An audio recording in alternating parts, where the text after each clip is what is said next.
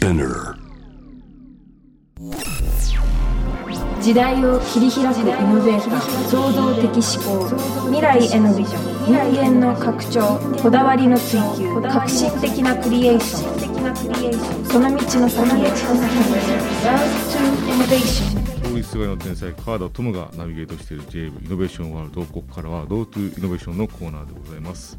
今夜は筋肉マンの作者でいらっしゃいますゆでたまご先生。なんか僕見聞きしたところで言うとゆで卵のゆで玉担当。島田先生を待ってます、はじめまして。はじめまして。ゆで玉ということでよろしいんでしょうか？まあ、諸説ありまして、説ありますよね、ええゆで玉、こうが僕で、相棒点々っていうのも、楽天だけ。はい楽天だけ。お願いします。お願いします。もう本当に光栄で、もうスタッフみんなそうなんですよね、もう世代で、はいあの僕は1976年生まれで、はい。ちょうどあれなんですよね、テリーマンが新幹線止めてるぐらいのはあ時期そうですかなんですけど、はいまあ、連載でいうとですね、はい。そこから遡って読んでるような感じなんですけど、はい僕はあの、まあ、一つ感謝を伝えるならばですね、スプリングマンの必殺技がはい。デビルトムボーイっていうのがあって、それ当時僕あの川田トムっていうんですけど、はい。トムって名前入ってたっつって、はい。嬉しかったんで ちょっと感謝を伝えてえはいえそうだったんですね。そうですね結構猟奇的な技ですよねそうです。ウルフマンをバラバラにしたり、あんなバラバラバラにしてよかったでしたっけ？少年漫画で 大丈夫。筋肉マンだけは許されてましたね。少年漫画における結構残虐性とかってはいはいはい時代ごとにあるじゃないですか、はい。今でいうと「鬼滅」とか、はい。なんかそういう残虐性って意味だと「筋肉マン」って結構当時血がね結構出たりとかグロテスクな時もあったんですよね、はい。ああいうのは大丈夫だったんですか？大丈夫でしたね。血を控えめに書こうと思ったんですけど 担当編集がもっと血を出せっつって。ねモンゴルマンラーメンマンが頭に琵琶湖をいやもうぶっ刺さってましたね。触ってましたね。あれはもうみんな怖かったって言いますね。子供心に。でラーメンマンはブロッケンマン真っ二つで一緒真っ二つですいやなんかでもただやってるわけじゃなくてなんはか痛みのあるね、はい。表現だったと思ってますけど。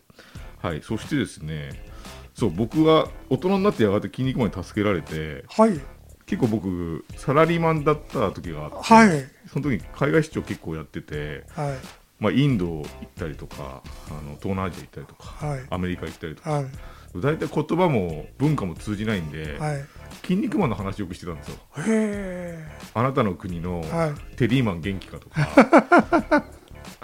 カレークック元気かとか、はで向こうからするとよくわかんないこと僕言ってるんですけど、はい。なんか気があって、へそこから文化交流始まるみたいなことがあって、えこの肩に星があるあいつ元気か いや知らないけど多分星条旗星があるからなみたいな、はい なんとなく伝わったってありまして、はい。えー島田先生をお迎えしてですねあの筋肉マンのね特に島田先生は物語の部分を考えてらっしゃるということで。まあ本当今考えても「筋肉マン」っていうのはストーリーテリングというかはい。物語性を考えた上でもやっぱりいろんなイノベーティブな発見が発明と言っていいと思うんですけど、はい。はい「筋肉マン」における8つちょっと僕数えてきたんですよ。8つ、とりあえずピックアップしてみます。はいまずですね、まあ、ヒーローものというか当時の考えで言うと少年漫画において国籍っていう概念がはい。出てきたのがかなり新鮮というか、まあ、最初はもうあれですもんね、はい。ヒーローものという漠然とした地球代表というか、はい。日本代表筋肉マン。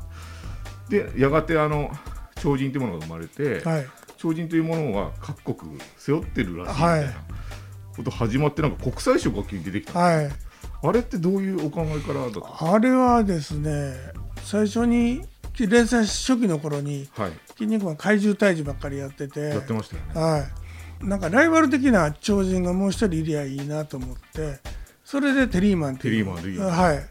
で「筋肉マン」も肉って額に書いてますんで 米米っていうのをテリーマンの 額に入れて、はい。そっからですねそれで長寿オリンピックが始まってラーメンマンはチューって書いてたり。あのルールはでもそんな長く続かなかったですね。はい。第2角というのは、はい。そんな長く続かなかったですけど、い、やオリンピックは大きいんですかね。オリンピックです。超人オリンピックがあるから、はい。なんか国際色豊かな、はい。なるほどですね。で頂上オリンピックのヒントになったのはやっぱりオリンピックは当時普通に盛り上がってたからっていうのがあるんですかそうですね。僕まあ昔からオリンピック見るの大好きで東京オリンピックはかすかな記憶でしかないんですけどメキシコやミュンヘンとかずっと見てきててでいよいよモスクワ五輪が始まるぞっていうことで楽しみにしてたんですけれど 残念ながらモスクワ五輪はなくなってね。まあ日本とかうん。アメリカとかみんな撤退して。あーでもそういう読者的にはそういう気持ちはあったでしょうからね。はい、でなんかモスクワ五輪がやらなかったらつまんないんで「筋肉マン」の中でオリンピックやろうっていう、はい、だ読者としてもすっと読めたんですかね。そうでしょうね。頂上オリンピックがあっていよいよ結構超人がたくさん出てくるはい。タイミングがあって、でその時にやっぱり、あのー筋肉マンにおける重要なのは読者が考えたはい。キャラクターを超人として出すというのも当時も画期的だったし、はい。今考えてもまあそんなないと思うんですけど、はい。そこの2個付けの苦労っていうか大変だったんじゃないですか？やっぱりちっちゃい読者小学校5年生ぐらいの読者多かったんでまあ絵はそんなにねうまくない、はい。でも相棒の中居君がはい。それをブラッシュアップしてはい。書くっていうので、読者はなんか中居君が書く超人がすごく嬉しかったみたいでだから読者のハガキを見せなくてあえて中居君の絵でこうなりましたっていうのをやってたんですけどなんか扉でありましたよね。ありましたはい。で、何々君からの、はいはいであれは精錬された先生が描いた絵でしたよね。そうですはい。そういうキャラクターの固め方って、はい順番的にはまず読者から来るじゃないですか。はい来て、中井先生がキャラを固めてから島田先生が物語を考えるのか、それともなんか、まだ絵も描かれてない時から物語を考えるのか。そうですはがきが来ると僕が選別しましてもうものすごい数でしたからそうでしょうね。枚数は。その中からいい超人を何名か選んで次のキャラクターにしようっていうので。だからあんまりこうなんていうのストーリーに沿ったっていうよりも読者の超人に沿ったストーリー展開考えましたね。なんかで見たのはウォーズマンがの応募の時のそのままのなんか絵で出てて。あ書いてました。あって、はい。でなんか手の針で敵を殺すとだけ書いてあって、はいはいはい。その応募されてた、はいはいそれって結構物騒じゃないですか、はいはい。でもそれしか書いてない結構そんなに今のウォーズマンほどはい。形も固まってなはい。いものが読者が送ってるんですよね、はい。そこから膨らませようってなかなかだってウォーズマンって大変な物語背負ってるじゃないですか。はい。まあ、当時ソ連がね、はい。あってそこソ連の東西冷戦の話もあったし、その膨らまし方ちょっと尋常じゃないなと思うんですけどね。本当はウォーズマンって第2回の頂上オリンピックに出てくるんですけれど、あんまり先考えてなくてウルフマンと筋肉マンを決勝で当てようと思ったんですよ。へそしたら、まあ、ウォーズマンもその時に出てたんですけれど異常にウォーズマンが人気が出ましてそれでウルフマンは退散させて。でウォーズマンが決勝で筋肉マンに当たるっていうことになった人気もやっぱ左右してるわけです左ね右します思いっきり。結構あれですもんね。ターム時期時期ごとに超人のランキングはいはい、はい、出してましたもんね、はい。で筋肉マンは大体いつもそうなんですよ。上位には食い込まないっていうか、はい。それも珍しい漫画ですけど、はい。一時悩みましたけどね、主人公が1位じゃなくていいのかって。そしたら、あの編集が、いや、脇役があの上位食い込むのがいい漫画だっつって、へえ、そんなもんかなっていう。はい。確かにそうですね、はい。そう特にやっぱウォーズマンのに関して僕はやっぱ画期的だったのは最初にウォーズマンが試合に負けてはい。雷の中、はい仮面がパカッと割れた時の、あのグロテスクは。ない素顔のって、あれに関してあの島田先生は何か中井先生に注文出すんですか、あのー原作の中で、はいとにかくグロテスクにあっていうのを入れたんですよ。そういう注文があって、はい、で中居君どうやって仕上げるかなと思ったら僕が思ってた以上にすごい出来で、はい、グロテスクということはお伝えしたけど、はい。なんかこういう目だけがあってとそうですそうです。そういう話はってないですね。あのなんかやっぱデザインが忘れられなくて、はい。でもかっこいいんですよね、はい。どっかどっかかっこいいし雨の中雷に打たれてそうですね。あれがピカッとなった瞬間に、あのウォーズマンが背負ってる機械超人のはい。切なさみたいなのが意識してね、あれはすごかったですけど。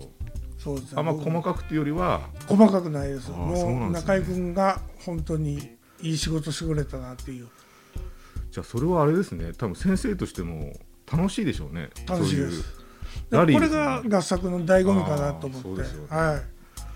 伝えたものの上を来る。来る。はい。素晴らしいですねはいあのーそしてですねイノベーティブなところはい。やっぱさっきの超人オリンピックはい。で出てきたトーナメントはい。なんかキャラクター同士戦わせるっていうことが、はい。やっぱりすごい当時なんかワクワクしちゃって、はい。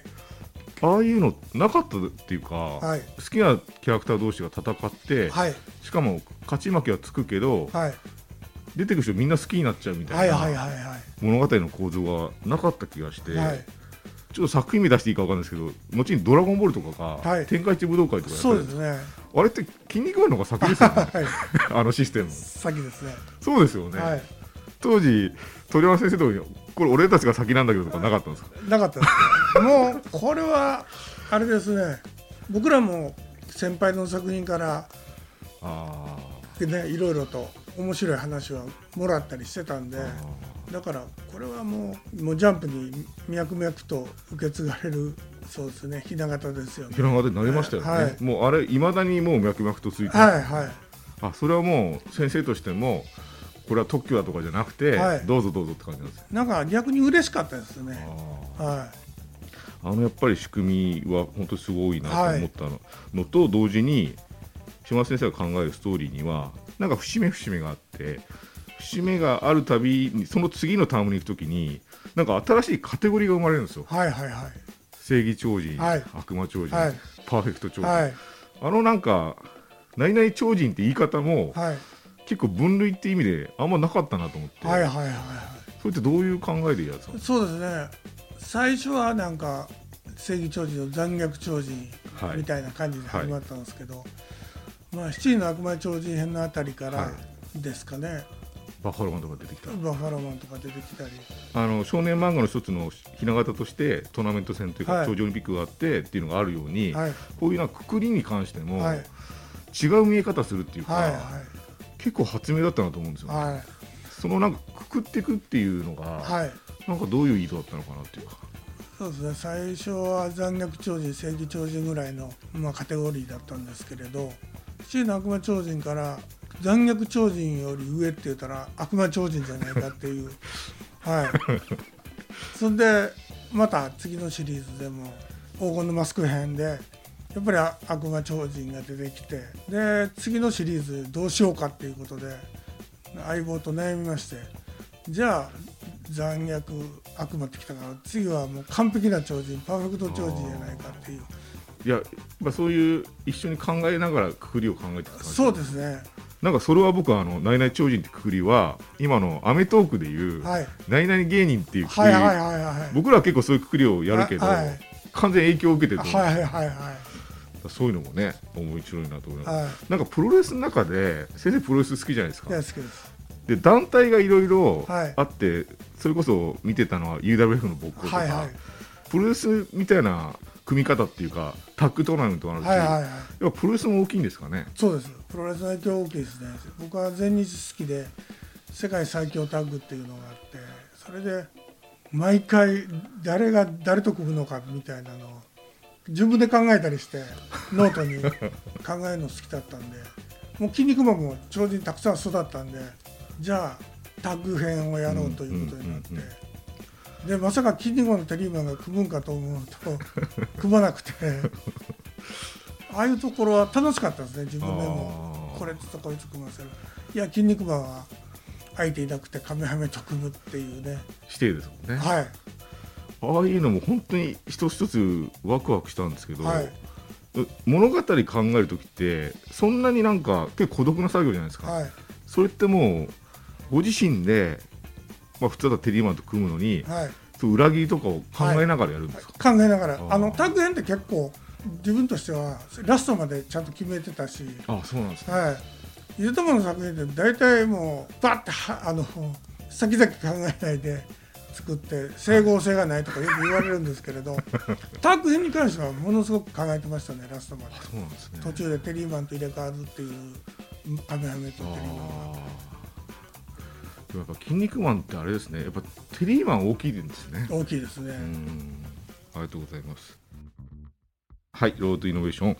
今夜は筋肉マンの作者でいらっしゃいますゆで卵の島田先生をねお迎えしてますけどもいろんな話を伺ってて僕そのなんでしょうね。あの筋肉マンから発想を得たというかいろいろな意味で考えの根拠になっている一つの考え方にパワーって概念が、はいはいある時から出てきました、はい。今まで普通に正義超人、はい。はい悪魔超人って出てきて新たな強さのなんかインフレみたいなのが起きそうな時に、パワーっていうのを示して、はい。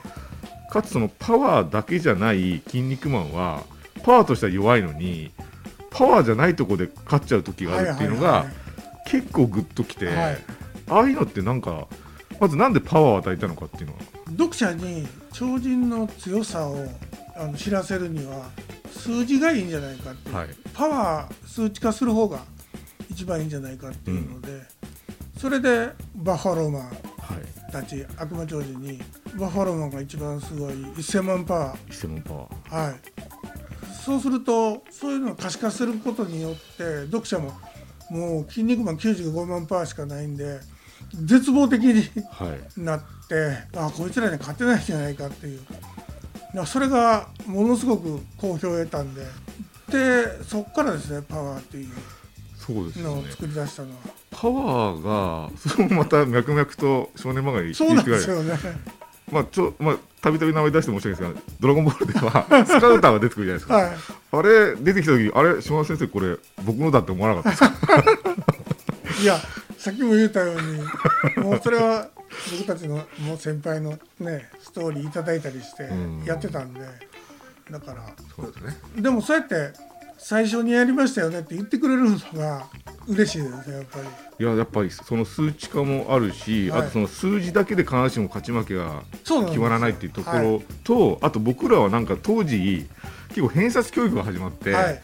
すげえ数字ことを言われてたんですよ、はい。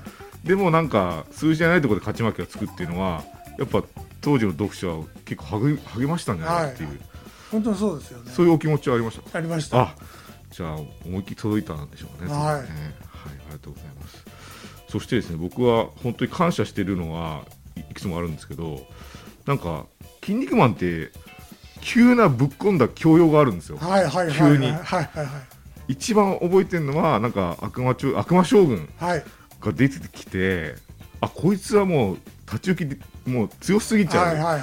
人が出てきた時に超人出てきた時にコードって概念が急に出てきてあパワーは可視化されたと。でコードっていうのが出てきてでコード7はサファイアと同じとか、はあので10でダイヤモンドとか、はい。あコードっていうのが世の中にはあるんだみいはたいな、いはいはいはい。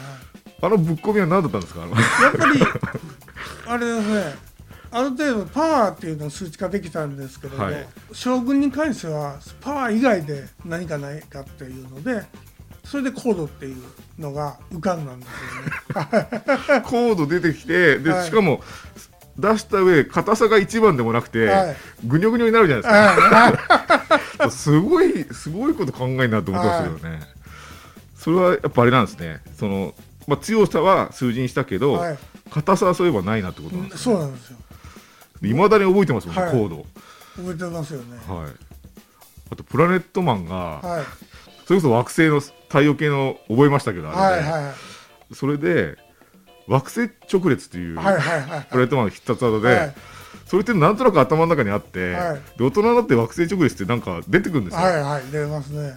あれって何なんですか？あの急にそういう教養みたいなのが入るっていうのは。やっぱりうん小学校の読者が多かったんですけれど小学生バカにしたようなうんうん。あのなんか緩い漫画描いちゃダメやなと思ってあのちゃんと大人にも通じるようなうんものを描いた方が子供ってすごく楽しんでくれるっていうのが分かってたんでだから僕もいろいろ調べて当時もうあのネットとかない時代ですからね。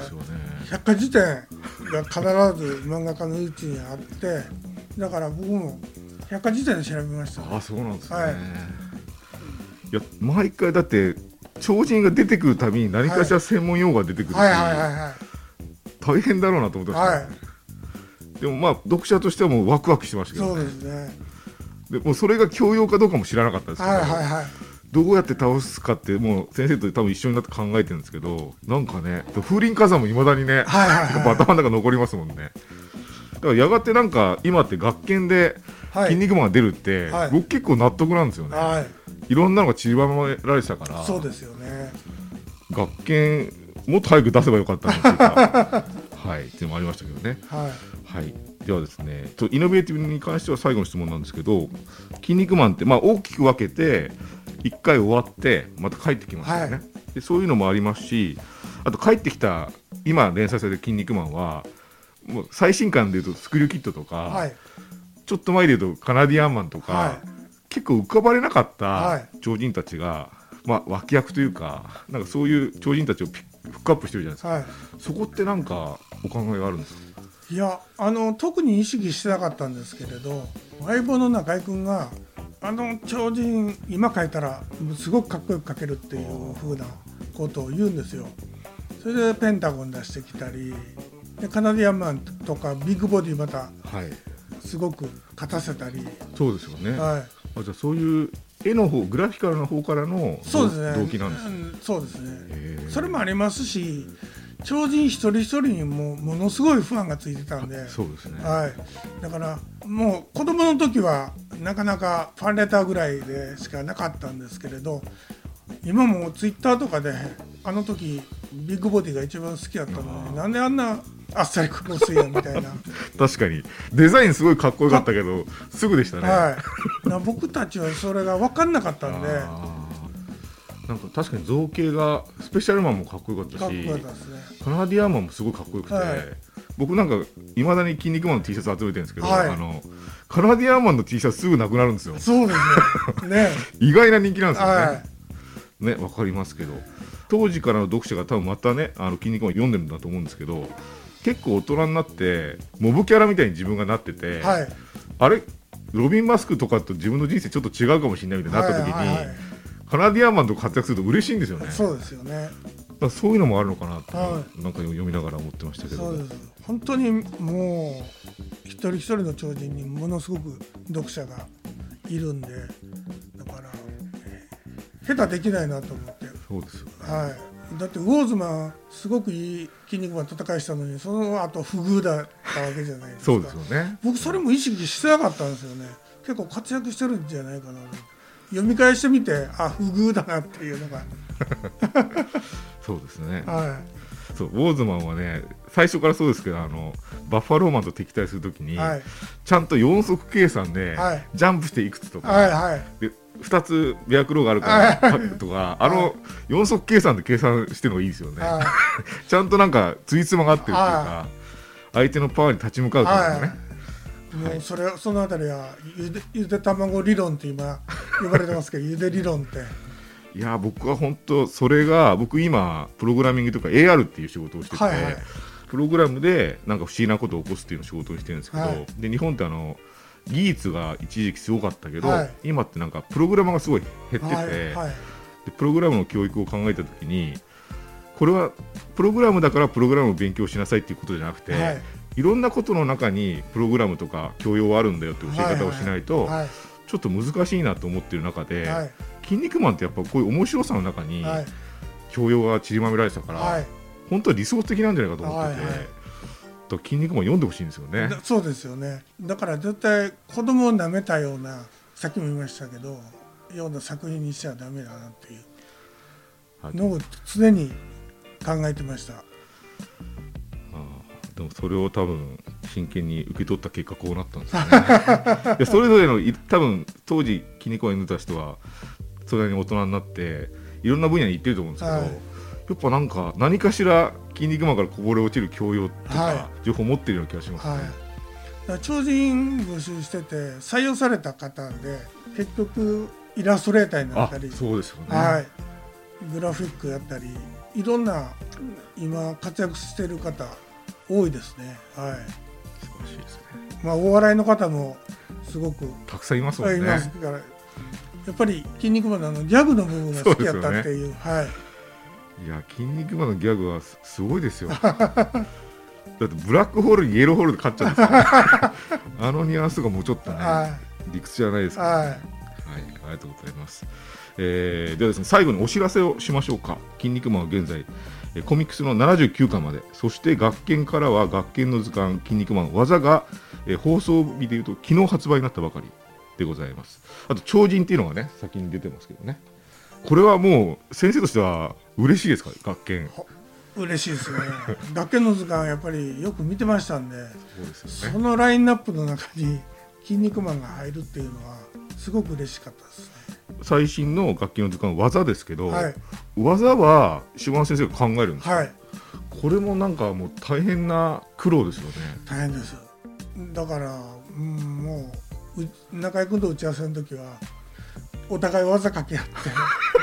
いやでもそうしないと分かんないわかんないよですね。あの原作に書いても書きようがないんですよね。だからどどうすんのこの技はって。相棒が聞くからこれはこうだっつって 男二人が夜中にドッタンバッタンやって。はい、その決勝がねえ技という形で学研の図鑑に、えーはい。出たばかりでございます、はい。そして、えー現在は毎週月曜0時に週プレニュースで無料配信、えー同日発売の「週刊プレイボーイ」にも同時掲載中、えー発売されている楽器の図鑑「筋肉マン技」は前回の超人図鑑に続いて2冊目でございます1400の技がそうです。